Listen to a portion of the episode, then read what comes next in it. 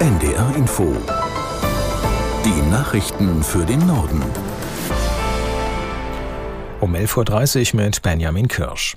Israelische Soldaten haben offenbar in einem Krankenhaus in Gaza ein Waffenlager der Hamas entdeckt. Wie ein Armeesprecher mitteilte, wurden Sturmgewehre, Handgranaten, Sprengstoffwesten und Waffen zur Panzerabwehr gefunden. Aus der NDR Nachrichtenredaktion Konstanze Semidey. Außerdem, so der Sprecher, gebe es Anzeichen dafür, dass die Hamas im Keller des Kinderkrankenhauses Geiseln festgehalten hat. Das decke sich mit Geheimdienstinformationen. Die Hamas wies alle Angaben als Falschbehauptungen zurück. Unabhängig sind beide Darstellungen derzeit nicht überprüfbar.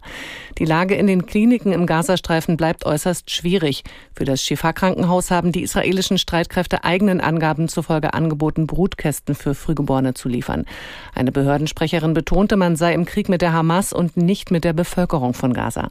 Das UN-Hilfswerk für palästinensische Flüchtlinge im Nahen Osten fürchtet, dass die Telekommunikation im Gazastreifen komplett zusammenbrechen könnte.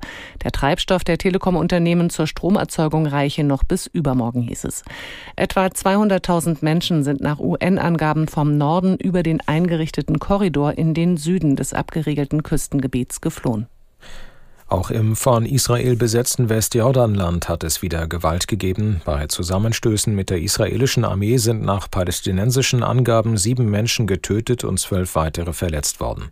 Die Besatzungskräfte bestätigten einen Einsatz in der Nähe, ohne Details zu nennen. Das Militär führt im Westjordanland seit Kriegsbeginn immer wieder Operationen durch, die es als Antiterroreinsätze bezeichnet.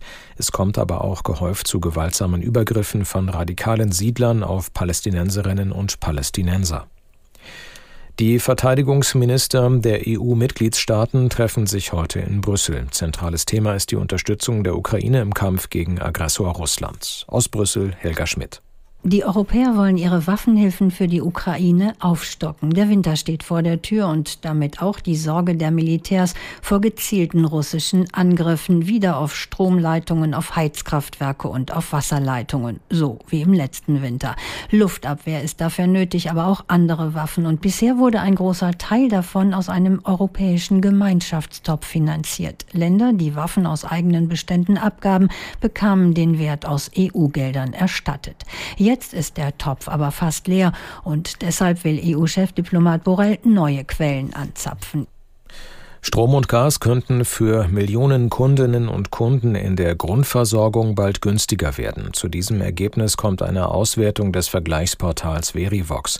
Demnach senken mehrere Grundversorger im Dezember und Januar die Preise für Strom und Gas, und zwar im Schnitt um 12 Prozent. Einige Anbieter wollen die Preise allerdings auch erhöhen. Im Schnitt liegt der Strompreis laut Verivox dann bei gut 46 Cent pro Kilowattstunde in der Grundversorgung. Zuletzt hatte jeweils knapp ein Viertel der Haushalte in Deutschland einen Grundversorgungstarif. Ende Oktober sind beim Einsturz eines Baugerüsts auf der Großbaustelle im Hamburger Überseequartier fünf Bauarbeiter ums Leben gekommen. Nun wurde bekannt, die Behörden hatten die Baustelle erst wenige Tage vorher geprüft und Mängel festgestellt. Das zeigt eine Antwort des Senats auf eine kleine Anfrage der CDU-Fraktion. Demnach war die Baustelle nicht überall vorschriftsmäßig gesichert. Der Senat hat sich noch nicht dazu geäußert, ob und wenn ja, welche Konsequenzen die Behörden aus den Mängeln gezogen haben. Afghanische Flüchtlinge verlassen aktuell massenhaft das Nachbarland Pakistan zurück in Richtung Afghanistan. Die Behörden in der Grenzregion sprechen mittlerweile von über 300.000 Menschen. Aus Neu-Delhi Peter Hornung. Nicht wenige wurden verhaftet, erst in Abschiebelager und dann zur Grenze gebracht. Tausende aber seien freiwillige Rückkehrer, wie sie in Pakistan genannt werden. Doch nicht viel daran ist freiwillig angesichts der massiven Drohung der pakistanischen Regierung gegen Afghanen ohne Aufenthaltsstatus. Ihnen wurde von ihren Arbeitgebern gekündigt, ihre Vermieter wurden unter Druck gesetzt, Häuser und Siedlungen von Afghanen zerstört und vielen wurden Geld abgenommen und Wertgegenstände. Um die Ausreise zu beschleunigen, hat Pakistan im Südwesten des Landes in der Provinz Belutschistan nun drei neue Grenzübergänge eröffnet. Auf der afghanischen Seite einiger der Grenzübergänge gibt es inzwischen große Zeltlager für die Rückkehrer, in denen sich viele für unbestimmte Zeit aufhalten müssen.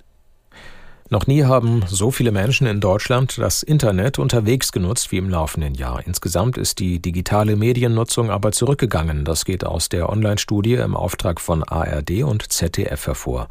Aus Frankfurt am Main Wolfgang Hetfleisch. Im Durchschnitt beschäftigen sich die Deutschen 139 Minuten pro Tag mit Medieninhalten im Internet.